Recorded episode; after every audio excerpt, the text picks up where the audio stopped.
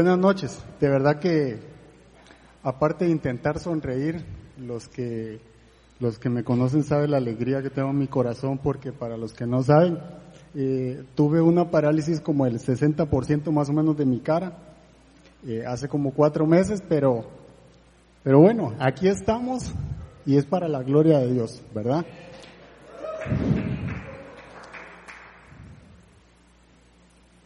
Hay tantas cosas que contar, pero eh, hoy vamos a estar hablando de un tema en el cual el Señor me ha venido trayendo que se llama eh, renovando nuestra forma de pensar. Y, la verdad es que el Señor ha venido trabajando de una manera poderosa en mi vida y yo espero poder transmitirle eh, eso, aunque estoy, como dicen, a los carros un poco desalineado, todavía me falta un poquito, así que si se me duerme la boca, tranquilidad que el Espíritu Santo va a tomar el control de esta reunión. Así que eh, le damos gracias al Señor porque yo soy el primero que está feliz de compartir la palabra con ustedes. Eh, Jorge Bucay es un escritor eh, argentino, él escribió un libro que se llama eh, El elefante encadenado, es para niños, usted lo puede leer también. Él cuenta una historia del elefante encadenado muy, muy sencilla y me gustaría resumírsela de la siguiente manera. Hace, yo soy de un pueblito de Guatemala y en los pueblitos siempre llegaban los circos, los circos siempre andaban con animales salvajes, ¿verdad?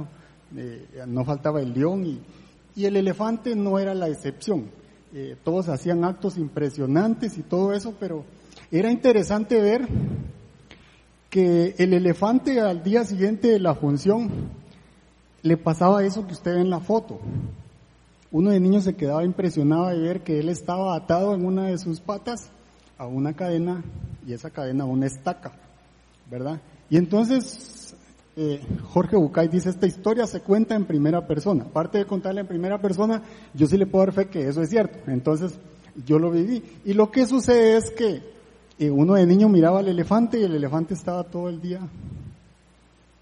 haciendo esto y nunca hacía el intento por escapar, ¿verdad? Y entonces uno pregunta, ¿cómo un animal tan grande, tan potente, no hace el intento de escapar? Y entonces la respuesta que le da algún adulto a uno es, lo que sucede es que está maestrado. Y entonces dice uno, bueno, sí, pero si está maestrado, ¿por qué está encadenado? No tiene sentido, ¿verdad? Pero lo que sucede es que ese elefante ha estado así desde que era bebé, desde que era pequeñito.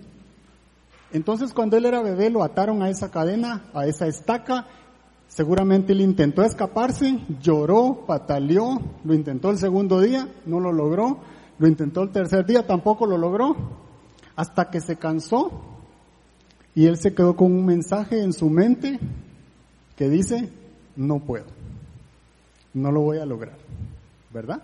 De aquí no me voy a escapar. Por eso es que el elefante, usted mira que solo se hace así en el circo, y nunca hacía el intento de escaparse. ¿Por qué le cuento esta historia? Porque muchos de nosotros venimos con estacas en el corazón.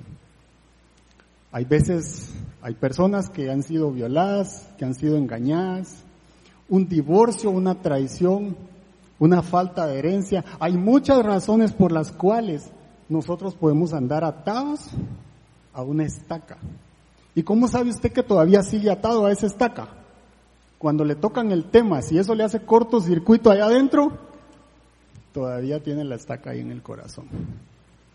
Yo le cuento más adelante una de las que yo acarrié durante muchos años, pero si usted siente que le ataca eso, que le genera un cortocircuito cuando toca el tema, todavía tiene una estaca ahí. Y de eso vamos a estar hablando. Por eso la charla se llama Renovando nuestra forma de pensar. Cómo el mundo nos enseña o cómo nos prepara para pensar y cómo la Biblia dice que nosotros debemos de renovar esa forma de pensar. Una gran diferencia y, y, muy importante es que los animalitos, a diferencia de los seres humanos, los seres humanos tenemos la capacidad de pensar, de razonar antes de actuar. Los animalitos no.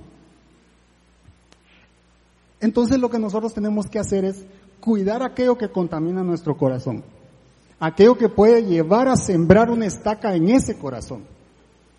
Y el enemigo es tan sutil, él vino para matar, robar, ¿verdad? Y hacer muchas otras cosas, es tan sutil cuando trata de contaminar nuestro corazón. Le voy a dar un ejemplo. Las personas negativas. Todos hemos sido negativos en algún momento. Déjenme darle una descripción de las personas negativas porque no quiero que se me escape ningún detalle. Pero una persona negativa siempre tiene un problema para cada situación. Se preocupan más de la cuenta y piensan mucho en las cosas que no pueden solucionar. ¿Verdad? Se rinden fácilmente cuando las cosas se ponen difíciles. Necesitan hablar mal de otras personas para sentirse bien de sí mismos. Y siempre tienen un drama que contar y no escuchan razones. Yo también he pasado por ahí muchas veces. Pero debemos de cuidar cuando nosotros estamos relacionándonos con aquellas personas que están en una situación de negación. No le estoy diciendo que no hable con personas negativas, le estoy diciendo que nosotros tenemos que ser luz en medio de la oscuridad, ¿verdad?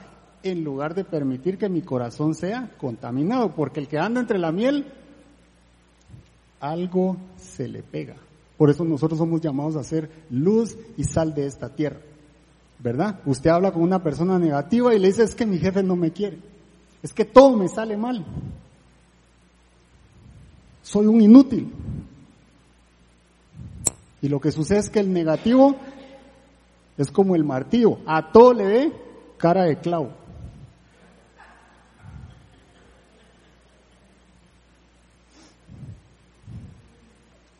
Y si usted llega ahí así medio motivado y le dice, es que estoy pensando montar un mi negocio, fíjate que quiero vender esto, usted no ha terminado la idea y el negativo ya le dijo, eso no se vende aquí.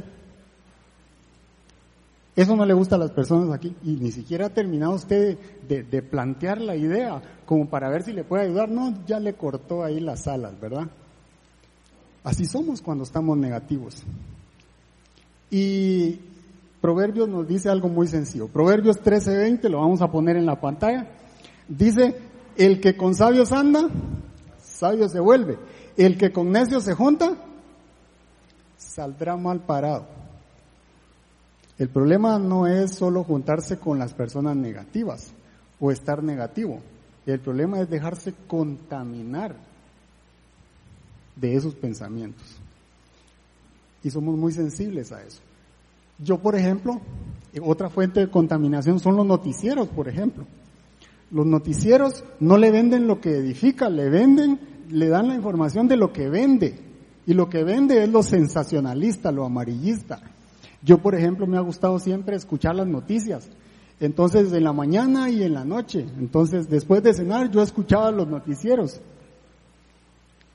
Pero me empezó a dar cuenta que lo que me sucedía es que Recopi iba a subir el precio de las gasolinas, que el peaje iba a subir nuevamente, ¿verdad? Que el tipo de cambio va para arriba, que el pacto fiscal nos va a impactar a todos y entonces, claro, cuando yo me iba a acostar y empezaba como a recapitular de lo que había pasado en mi vida, empezaba a sumar y yo decía, si suben el peaje son como cinco mil pesos más, ¿verdad? Y el tipo de cambio, el préstamo de la casa, esos son 20 mil pesos más, ¿verdad? Y, y si sigue subiendo son 25, entonces usted va sumando y van 40 y ahí van 50. Y usted dice, y al otro día no es que me van a subir el salario, ¿verdad? Entonces estoy con 50 mil pesos menos en la cuenta. Cuando usted siente son las 12 de la noche, la 1 de la mañana, pensando cómo va a ganar esa batalla. ¿Y qué pasa al otro día? Al otro día lo que sucede es que nos levantamos cansados, enojados, estres, abrumados, estresados, y así llegamos al trabajo. ¿Y cómo cree que es nuestro desenvolvimiento durante el día? De la misma forma. Porque ¿qué fue lo que pasó? Me dejé contaminar fácilmente, ¿verdad? Recibimos tantos pensamientos negativos que debemos de saber filtrar esos pensamientos cuáles llegan y cuáles no llegan a mi corazón.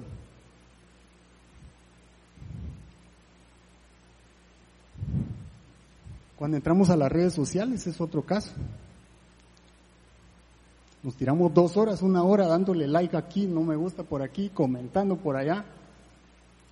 Y lo que sucede es que usted mira que un amigo está cenando por aquí en Furca, otro anda en la playa, otro está tomándose fotos con el carro nuevo, ¿verdad? Apenas es el 7 de mes y usted dice, yo ya no tengo ni para salir. Porque normalmente no nos comparamos con el que tiene menos, nos comparamos con el que tiene más. Y siempre va a haber quien tiene más que nosotros. ¿Qué pasa nuevamente?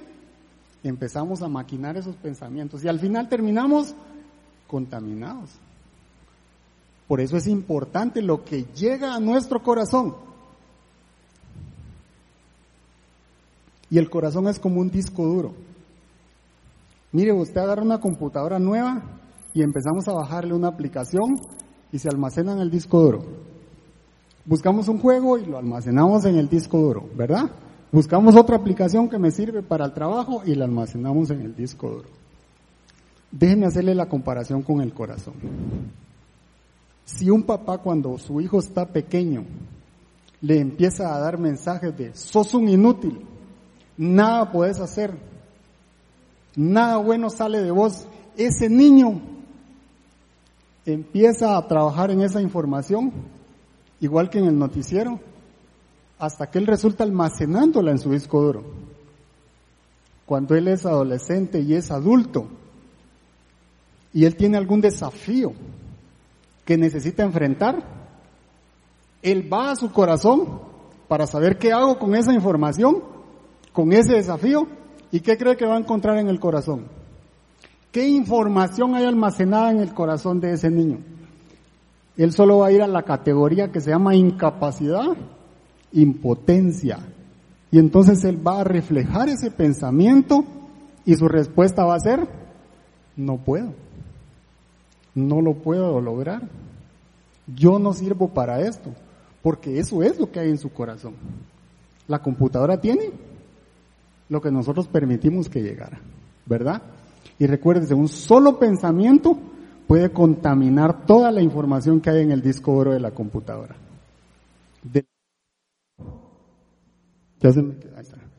Un solo pelo le puede echar a perder la sopa a uno. Un solo insecto le puede generar una alergia mortal a una persona. Una sola mala reacción en la oficina y nos quedamos sin empleo una mala reacción en la casa y puede destruir nuestro matrimonio.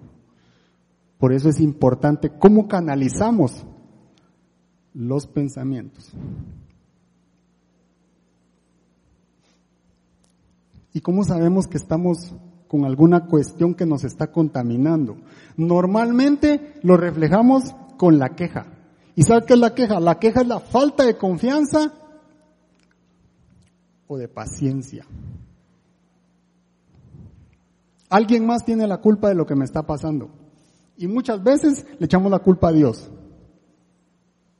Muchas veces le echamos la culpa al Señor. Esto no me ha pasado porque el Señor no ha querido. Y no cuidamos nuestras palabras. Pero mire lo que dice Eclesiastés 5.2. Dice, no te apresures ni con la boca ni con la mente a proferir ante Dios palabra alguna él está en el cielo y tú en la tierra.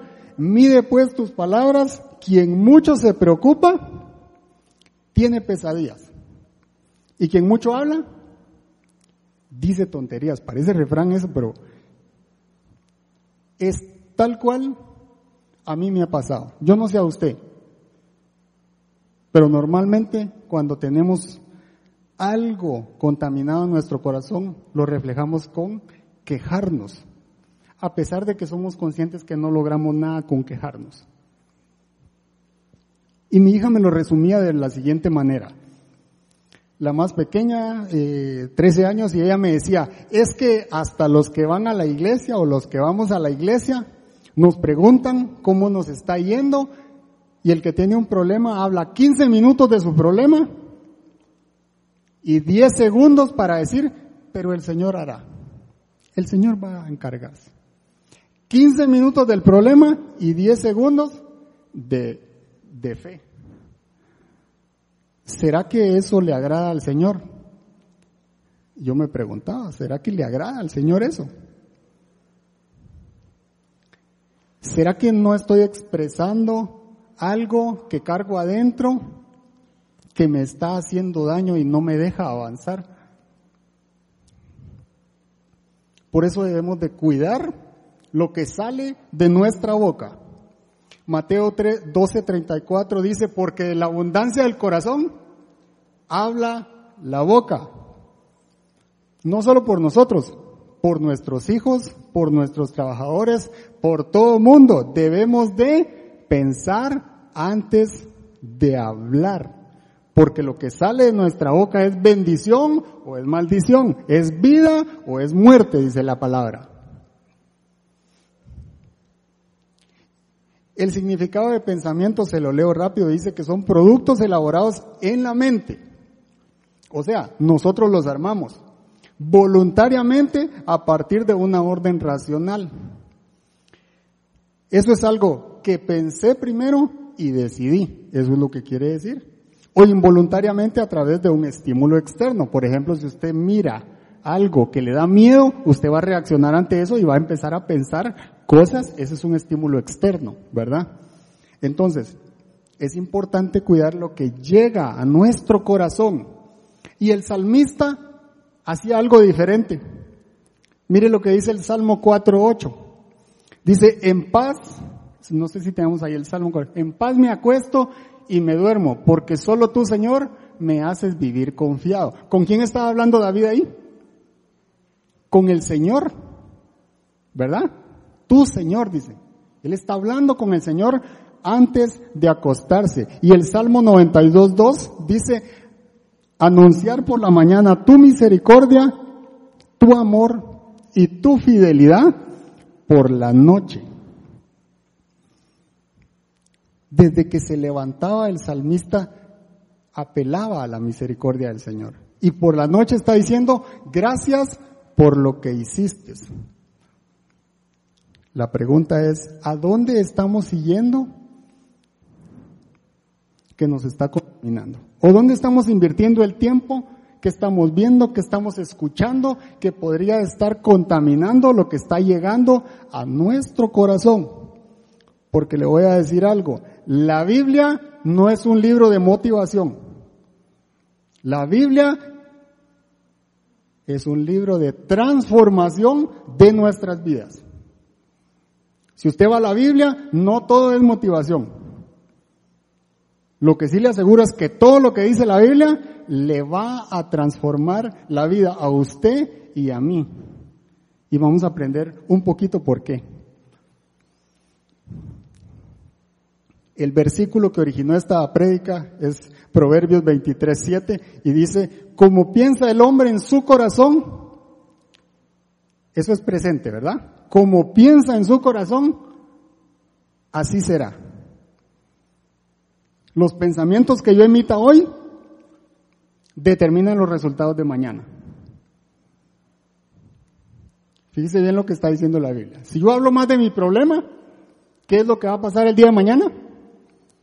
Tengo más clavos, ¿verdad? De los que tenía. Porque lo que hablé fue problemas. ¿Qué pasa si yo hablo fe hoy? y creo en eso que estoy declarando. ¿Qué va a pasar el día de mañana? Son bendiciones, ¿verdad? Como piensa el hombre en su corazón, así será, dice la palabra. Nuestros pensamientos de hoy son los resultados de mañana. Hay tres acciones. Ya le hablé de cómo contaminarnos, le voy a hablar de qué dice la palabra para renovar nuestra forma de pensar. Hay tres acciones que nos ayudarán a pensar en eso y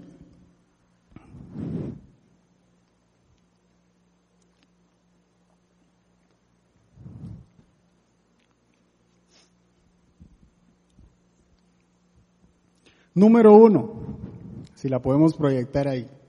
Hay cosas que cuando vamos a la palabra del Señor no siempre son como bien recibidas por nosotros. La primera acción para renovar nuestra forma de pensar es someter mis pensamientos a la voluntad de Dios. Cuando nos hablan de someter, significa que tengo que confiar en la autoridad de alguien, ¿verdad? Aquí estamos hablando de Dios. Y ahí empezaba, uy, eso me duele, ¿verdad? Cuando yo me fui a la palabra y dice someter mis pensamientos, eso implica confianza. Y es que el mundo nos enseña a cuestionar todo, a criticar todo. y a no confiar ni en nuestra propia sombra, decía mi mamá. No se confíe de nadie. Yo no sé si a usted le decían así, pero a mí me decían, no se confíe de nadie. Y esfuércese. Eche punta, decía mi mamá, y le va a ir bien. No es que sea mentira esforzarse, porque la Biblia habla de ser esforzado y valiente. Lo que pasa es que aquí está hablando, digamos, del mundo en mis fuerzas, en mi capacidad, en mi sabiduría, y esta vida no es para vivirla solo. Nosotros necesitamos de un guía, necesitamos de un Dios que todo lo puede. Porque miren, nosotros conocemos al Señor y decimos, Él es mi pastor, nada me faltará. Él es Jehová Jireh, Él es mi proveedor. Él es Jehová Rafa, Él es mi sanador. La pregunta es si nos estamos también sometiendo a su señorío. Él es el rey, yo soy su hijo. Por lo tanto yo obedezco lo que mi padre quiere. Mire lo que dice Romanos 12.2. Dice, no se amolden al mundo actual, sino sean, ¿qué? Transformados mediante la renovación de su mente. Así podrán comprobar cuál es la buena voluntad de Dios. Repita conmigo, buena, agradable y perfecta. Pero recuerde, qué bonito es decirlo, pero tengo que ser transformado. No sé cómo llegué al Señor, pero seguro tengo que cambiar mi forma de pensar. Y esto es un proceso. No es que hoy ya me transformé y mañana ya soy una mariposita. No, no es así. Es un proceso. Es un proceso. No podemos controlar todos los pensamientos que vienen a mi mente, pero sí puedo controlar en cuáles me enfoco. Usted no puede evitar que las redes sociales empiecen a postear un montón de cosas, pero sí puede elegir cuáles leer y cuáles no, cuáles ver y cuáles no. Usted sabe cuál, cuáles cosas lo están contaminando. Hay un refrán que dice, no puedes evitar que los pájaros vuelen sobre tu cabeza, pero sí puedes evitar que hagan un nido en tu pelo. Primera de Juan 2, 15, 17. Dice, no amen al mundo ni nada de lo que hay en él. Si alguien ama al mundo, no tiene el amor del Padre. 16. Porque nada de lo que hay en el mundo, los males deseos del cuerpo, la codicia de los ojos y la arrogancia de la vida, proviene del Padre, sino del mundo. El mundo se acaba con sus malos deseos, pero el que hace la voluntad de Dios permanece para siempre. Segunda de Corintios 10.5 dice, este me voló la cabeza.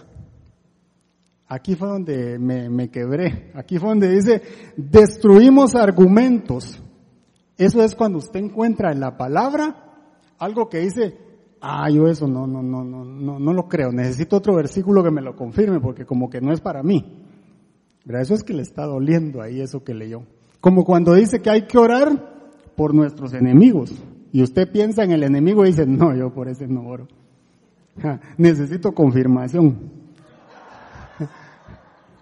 ¿Verdad? O cuando le está yendo mal en el trabajo dice que hay que orar por las autoridades y hay que servirlos. Usted dice. No, no, no. Eso es que está, hay un argumento ahí. Porque la palabra se cumple, no se discute. Ahí es donde empezamos a hacer qué? Transformados. Sigamos. Y dice, destruimos argumentos y toda altivez que se levanta contra el conocimiento de Dios y llevamos cautivo algunos pensamientos para que se someta a Cristo. No, ¿verdad? ¿Cuáles pensamientos le llevo al Señor y cuáles no? Todos. Ahí es donde nos duele, porque nosotros somos selectivos. Nosotros elegimos esto sí. Esto es un problema que tengo, Señor, entonces te lo llevo. ¿Verdad? Pero quiero hacer un, negocio y me doy cuenta que todavía no he orado y ya estoy en la oficina con los abogados a punto de firmar. y se me olvidó ponérselo en las manos a Dios. ¿Será que le agrada al Señor eso? No, ¿verdad? ¿Sabe qué es lo que pasa? Que el mundo nos enseña a ser controladores, empezando por nuestra vida y a veces queremos controlar hasta la vida de los demás. Y eso sabe cómo se llama? Orgullo. Y muchas veces somos hasta perfeccionistas. Queremos que los demás hagan las cosas como a mí me enseñaron o como yo creo que deben hacerse las cosas. Y yo le hago una pregunta, ¿en dónde cabe el Señor si usted está tratando de controlar las cosas?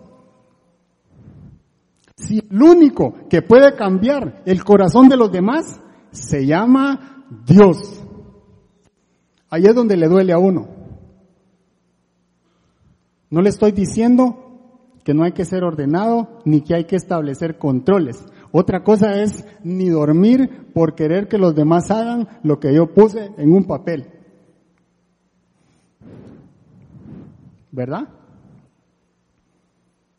O tenemos problemas financieros en la casa y ponernos de acuerdo con la esposa. Uy, ahí hay cortocircuito, ¿verdad? Porque el hombre quiere cambiar a la mujer o la mujer al hombre, entonces ahí es donde nos empieza a transformar el Señor. Porque dice que debemos de llevar cuáles pensamientos delante del Señor. Todos. Todos.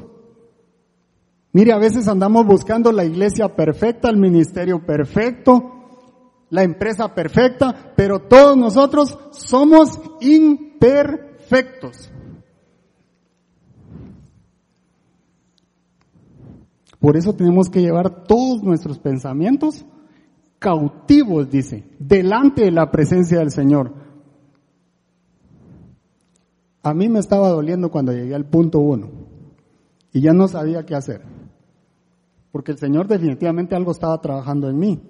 Le cuento algo rapidito. Yo, por ejemplo, vengo de una familia, digamos, de muy escasos recursos y cuando alguien, le estoy hablando de hace poquito tiempo, cuando alguien ofendía mi autoestima, se me salía lo mal portado. Ponía agresivo. Porque decía, nadie me va a hacer de menos, por ejemplo. Y sacaban mi mal carácter.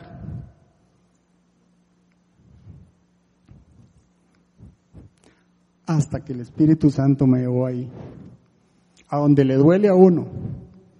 ¿Y sabe qué me enseñó? Que mi identidad no depende que alguien me la afirme, que alguien me la repita, que alguien me la diga. Yo soy hijo de Dios. Yo soy escogido de Dios. Se lo diga alguien o no se lo diga. Si usted cree en Dios, usted es un hijo de Dios. Entonces ahí empieza usted a comprender que no necesita que alguien se lo diga, que alguien se lo afirme a cada rato. Y si alguien no se lo dice, tampoco le va a empezar a afectar mucho.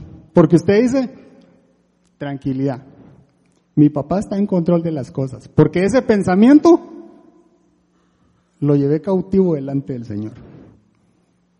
Y cada vez le va a generar menos cortocircuito, cada vez le va a afectar menos. ¿Y por qué confiar en Dios? Jeremías 17:7. Porque ya hablamos que hay que llevar hay que someter los pensamientos cautivos a la presencia del Señor. ¿Pero por qué? Jeremías 17:7 dice, bendito el hombre que confía en el Señor y pone su confianza en Él. Será como árbol plantado junto al agua que extiende sus raíces hacia la corriente, no teme que llegue el calor y sus hojas están siempre verdes. En época de sequía no se angustia y nunca deja de dar fruto. Esa es una muy buena razón para llevar mis pensamientos a la presencia del Señor. Él sabe qué hacer con eso que yo no puedo controlar. Por eso nosotros tenemos que cambiar nuestra mentalidad del mundo por una mentalidad del reino. Nosotros tenemos un Padre y ese Padre es sobrenatural. Él vive en la eternidad. Él sabe lo que yo necesito y Él sabe cómo está mi corazón. Si yo le llevo cautivo a las cosas, lo que le estoy diciendo es, Señor, yo confío en ti. Pero nos cuesta dejar tanto en las manos de Dios lo que nos sucede. Porque queremos hacer algo, queremos controlar las cosas. Quisiéramos hacer una oración pequeñita y escuchar, espérate, ahorita te respondo. Y no es así. No funciona así. Me gusta mucho Isaías 26.3 en la Reina Valera, dice, tú el Señor guardarás en completa paz a aquel cuyo pensamiento en ti persevera, porque en ti ha confiado. Cuando nosotros confiamos en el Señor va a venir esa paz que sobrepasa todo entendimiento. Y le pongo un ejemplo. Salimos de aquí y nos vamos al parqueo. Vamos a imaginarnos que vivimos en Escazú. Nos subimos al carro y hay dos formas de llegar por la experiencia que ya tengo, yo digo, agarro de aquí para allá, me subo a la 27 y llego allá. ¿Verdad? O poner Waze. O poner Waze. Espiritualmente también nos pasa lo mismo. Miren, en el camino pueden haber dificultades, pueden haber problemas, pueden haber accidentes, pueden haber aflicciones, pueden haber muchas cosas. El camino puede que no sea fácil, pero si usted se deja guiar, así como se deja guiar por, por se deja guiar por el Espíritu Santo, cosas maravillosas van a suceder en nuestra vida. Eso es someternos. Todo pensamiento cautivo delante del Señor. Y eso va a renovar nuestra forma de pensar. Porque el Señor sabe cuál es la ruta que debemos tomar.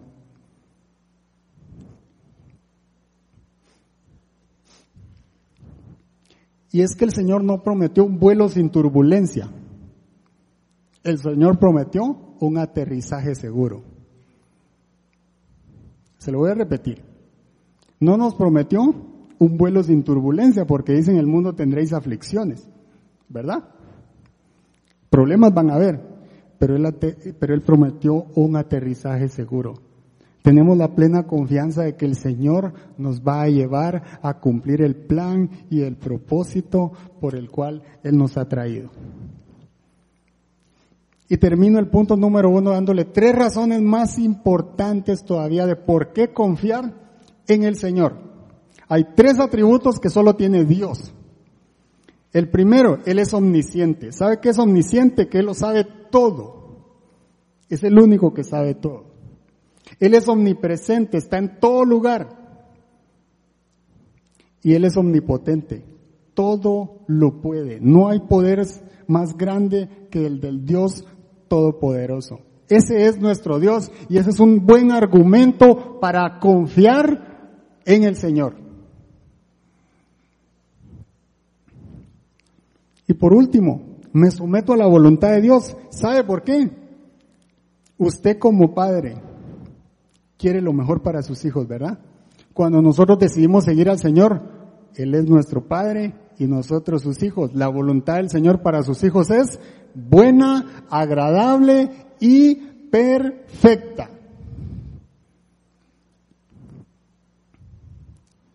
Acción número dos. ¿Cómo renovar mi forma de pensar? Esta es bien difícil no estamos preparados para obedecer. Obedecer la dirección de Dios.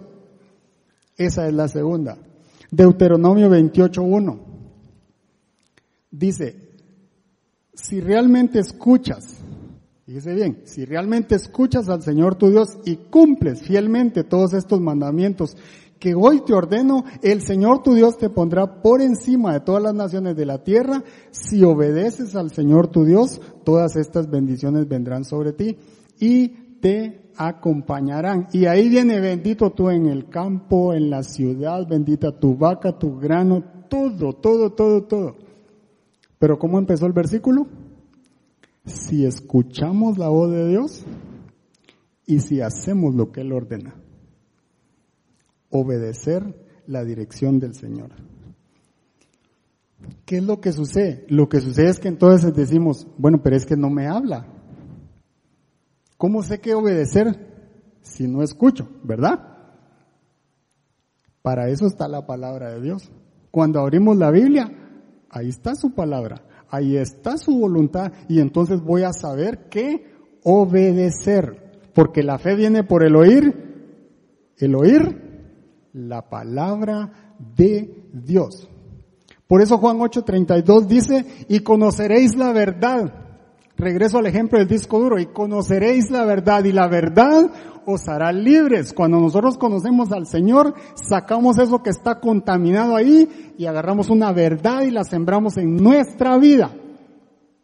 Entonces mis pensamientos van a empezar a cambiar. Por eso dice, conoceréis la verdad, la grabo en mi corazón y eso va a hacer que mi forma de pensar cambie totalmente. Porque ahora yo soy hijo de Dios, yo soy escogido del Señor.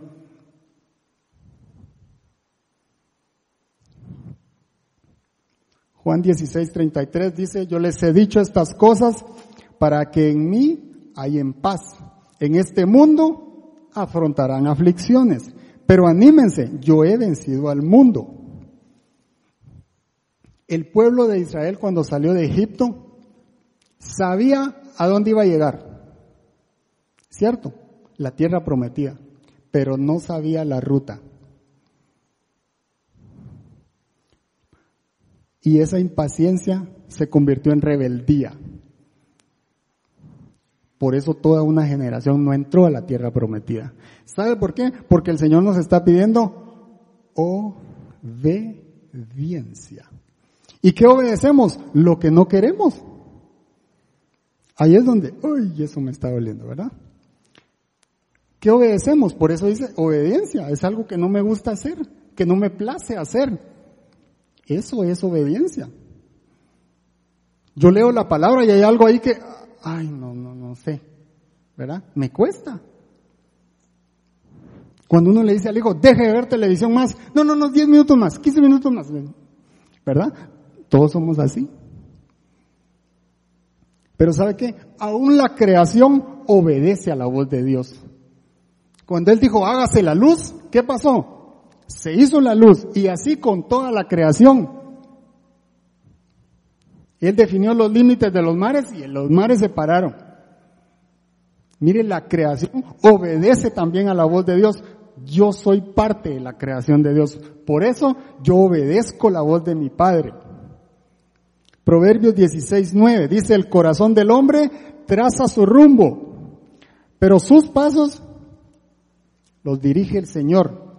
Y el Salmo 32.8 dice, el Señor dice, este me parece fantástico. El Señor dice, mire, yo te instruiré, yo te mostraré el camino que debes seguir, yo te daré consejos y velaré por ti. La relación nuestra con Dios es de padre a hijos. Nosotros obedecemos y Él nos instruye, Él nos guarda, Él vela por nosotros. Nosotros no vamos solos por la vida, tenemos un Dios todopoderoso que va a todo lugar con nosotros. No me dice también que salga huyendo cuando vienen las pruebas. Él promete estar en medio de cada una de ellas. Usted no está solo ni yo tampoco. Él prometió estar en medio de esas pruebas. Porque el camino hay que recorrerlo. No hay atajo que valga. La vida va a tener problemas y hay que enfrentarlos. Pero hay que llevar nuestra forma de pensar a la presencia del Señor. Para que Él haga como a Él le plazca. Salmo 23, 4 es parte del Salmo 23 que es el que, eh, como el más famoso, ¿verdad?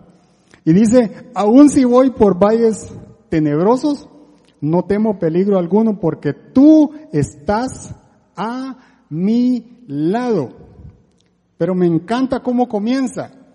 Dice, imagínense que hay un valle tenebroso. O imagínense la prueba eh, que usted está pasando en este momento. Yo no sé si todos ustedes están pasando alguna prueba, yo sí. Imagínense eso como un valle tenebroso. La palabra dice, si voy por ese valle. No dice que me quede paralizado esperando a que algo suceda. Dice si voy, yo tengo que cruzar ese valle.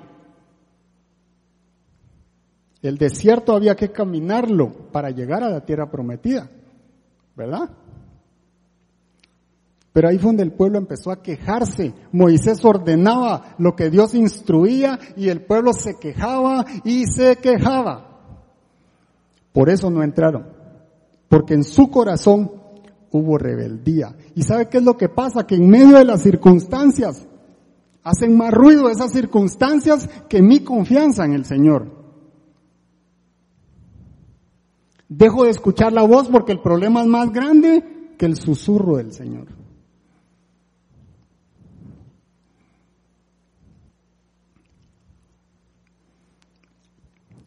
Y le doy un ejemplo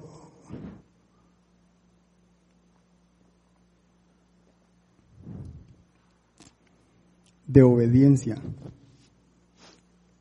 Seguramente él va leído. Juan 9 nos habla, nos habla del ciego de nacimiento, que Jesús sale del templo, encuentra al ciego de nacimiento, él va con los apóstoles,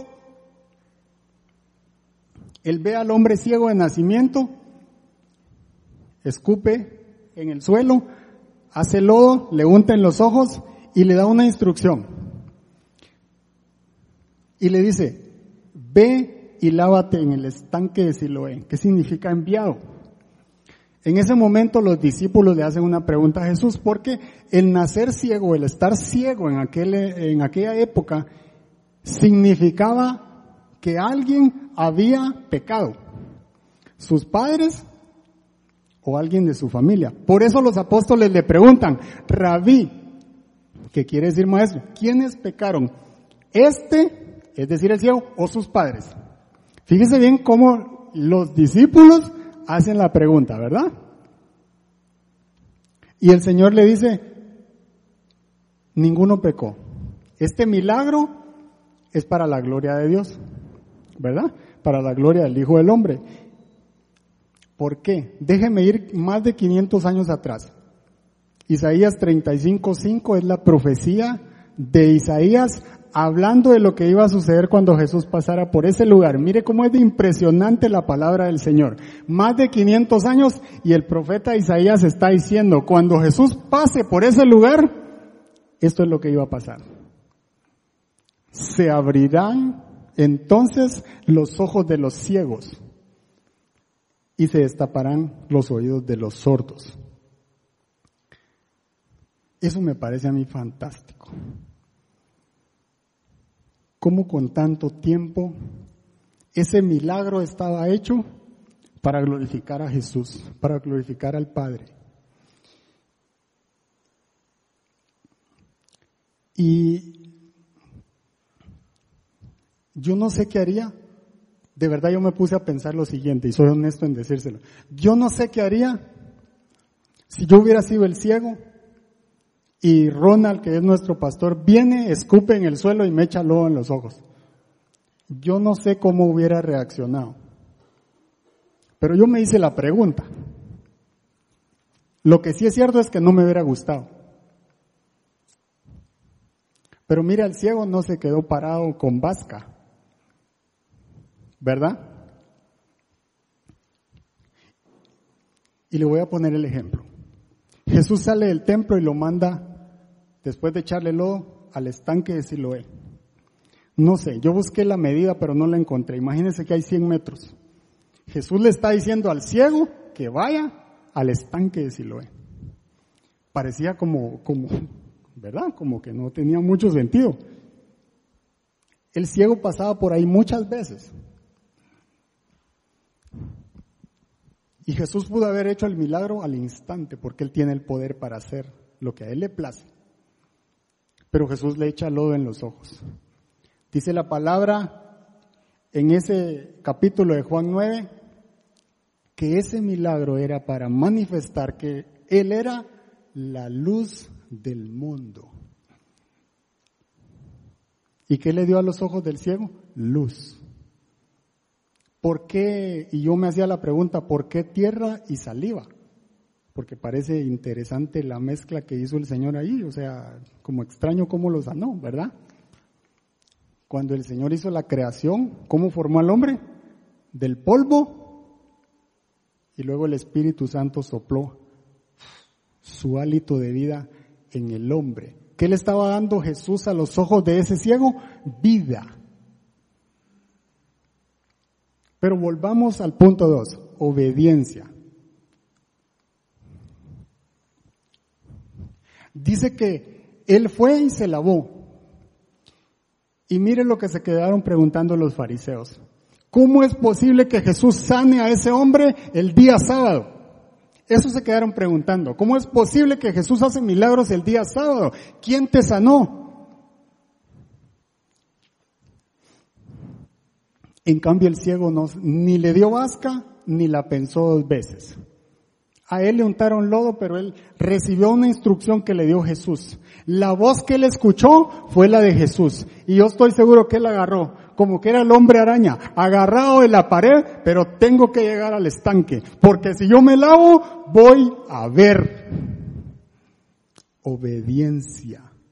No importa que diga el público, no importa que digan los fariseos, no importa si los apóstoles piensan que yo pequé o pecaron mis papás. A mí Jesús me dijo, ve y yo voy.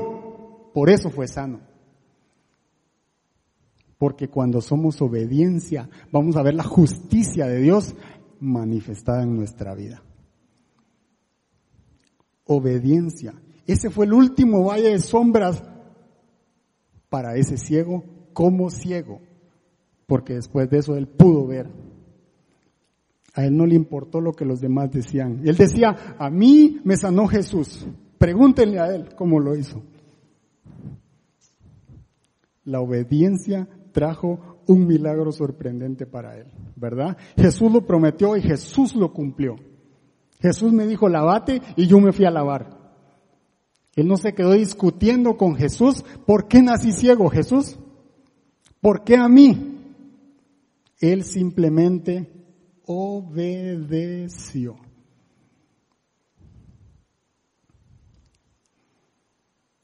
Y número tres,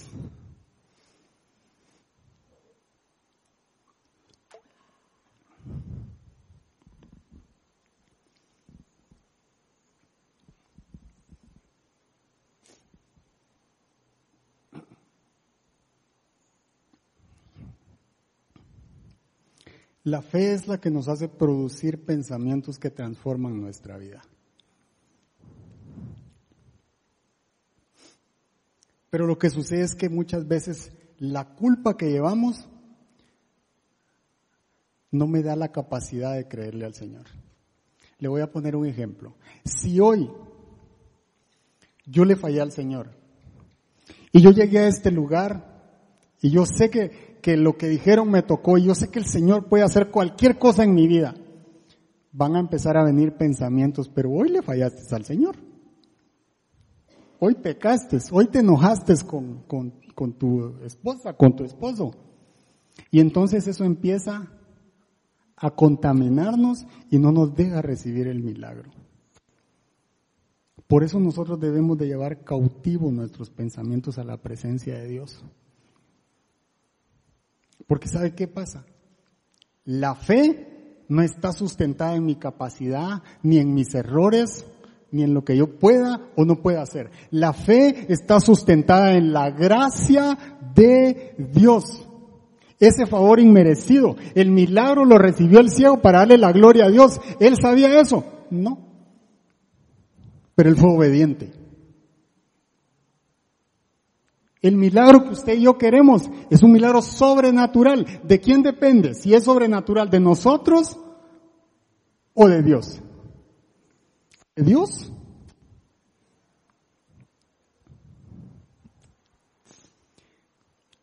Por eso no importa en qué situación usted haya llegado a este lugar igual que yo.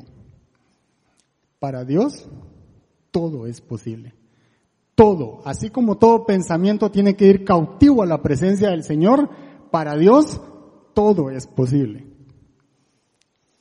Pero se necesita de fe. Porque sin fe es imposible agradar a Dios, dice Hebreos, ¿verdad? La fe no se conforma, se arriesga en creer y confiar en la provisión de Dios. La fe nos permite estar agradecidos con la situación actual, pero también nos habilita para creer en lo sobrenatural y extraordinario que Dios tiene para nuestra vida. La fe es como una ventana para ver la manifestación de la gloria de Dios en mi vida. Y segunda de Corintios 4:13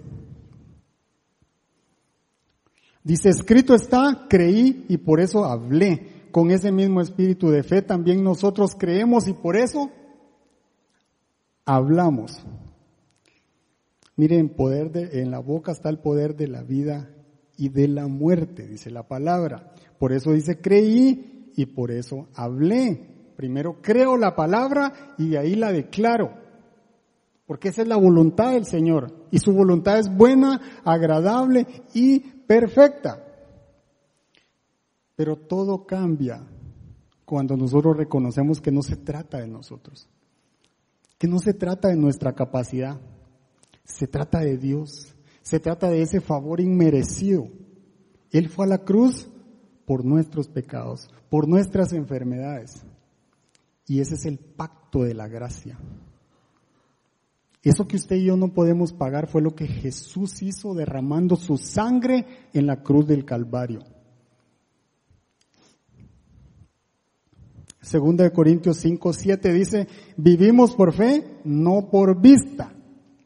No son las circunstancias las que determinan lo que yo quiero que Dios haga por mí. Es la fe que yo tenga para ver eso, para ver a Jesús donde nadie más lo ve.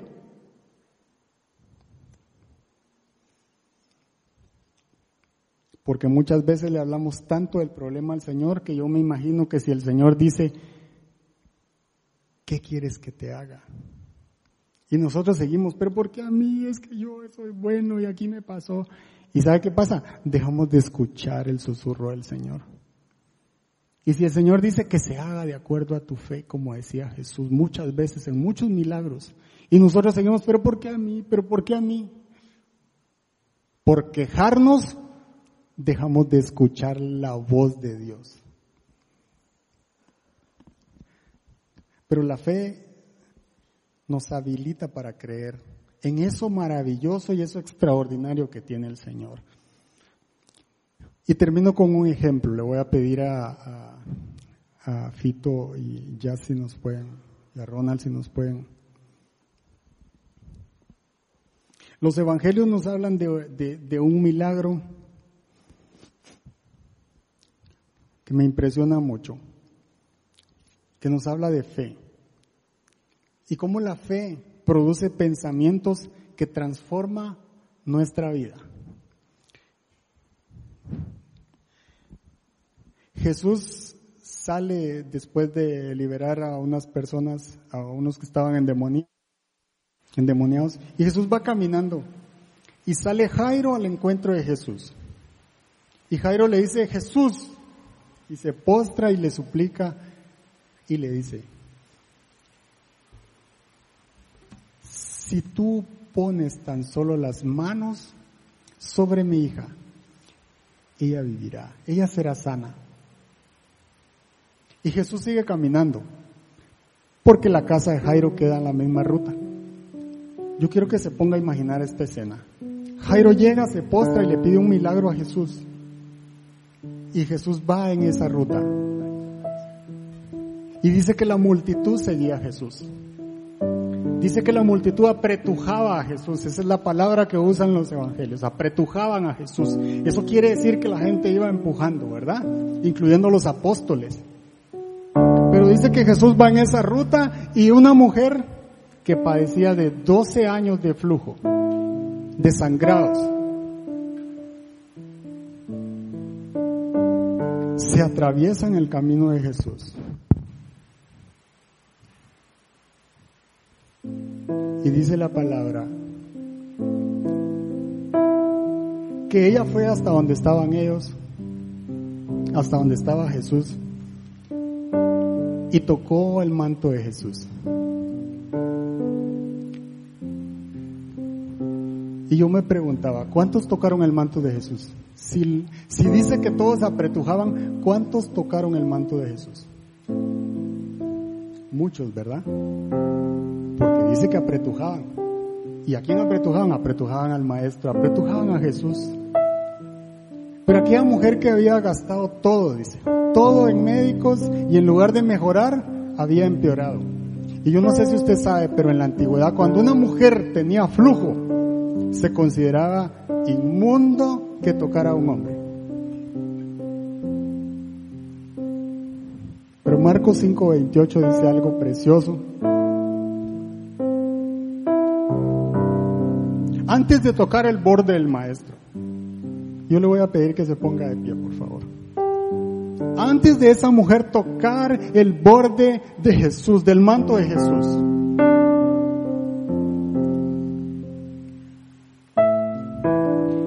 ella no estaba pensando como pensaron todos.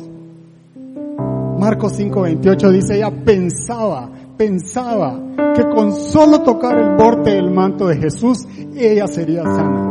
Ahí no lo había tocado todavía. Ahí no había pretujado igual que los demás. El milagro no sucedió por la acción de tocar. Aunque usted sabe que todo lo que Jesús vestía era poderoso, ¿verdad? Con las sombras sanaban los discípulos. Pero mire, Jesús se da cuenta que lo siguen apretujando, pero algo raro pasa. Y Jesús dice, ¿quién me tocó? Y los discípulos dicen, maestros, y todos te apretujamos, todos empujamos, Señor. ¿Qué le quiero decir? Si usted viene con una necesidad esta noche, usted también puede venir al frente. Si usted viene con la necesidad de poner algo en los pies del Señor, usted puede venir al frente. No se preocupe por los que empujan, preocúpese por pensar lo que Dios puede hacer en su vida. El milagro sucedió por eso que dice Marcos 5:28. Ella pensaba, su forma de pensar estaba sustentada en que si yo toco a Jesús, Él es la fuente de vida, Él es la fuente de poder, Él va a hacer el milagro porque todos empujan, todos tocan el manto del Señor, pero yo lo voy a tocar con toda mi fe. Esa forma de pensar es la que transforma nuestra vida. Esa es la forma de pensar que atrae la justicia de Dios. Esa mujer literalmente le arrancó el milagro al Señor.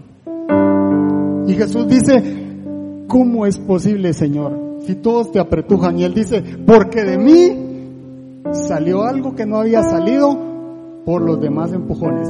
Poder.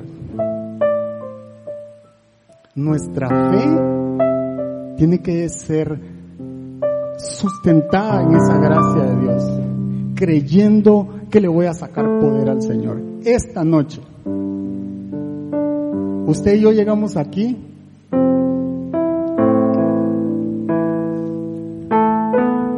muchos con una necesidad,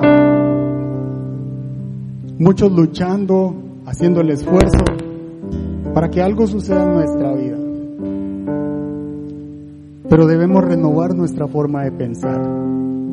Que si ponemos todo, todas nuestras necesidades, nuestras finanzas, todo lo que hacemos en las manos del Señor, Él sabe qué hacer con eso. Porque Él es el Dios todopoderoso.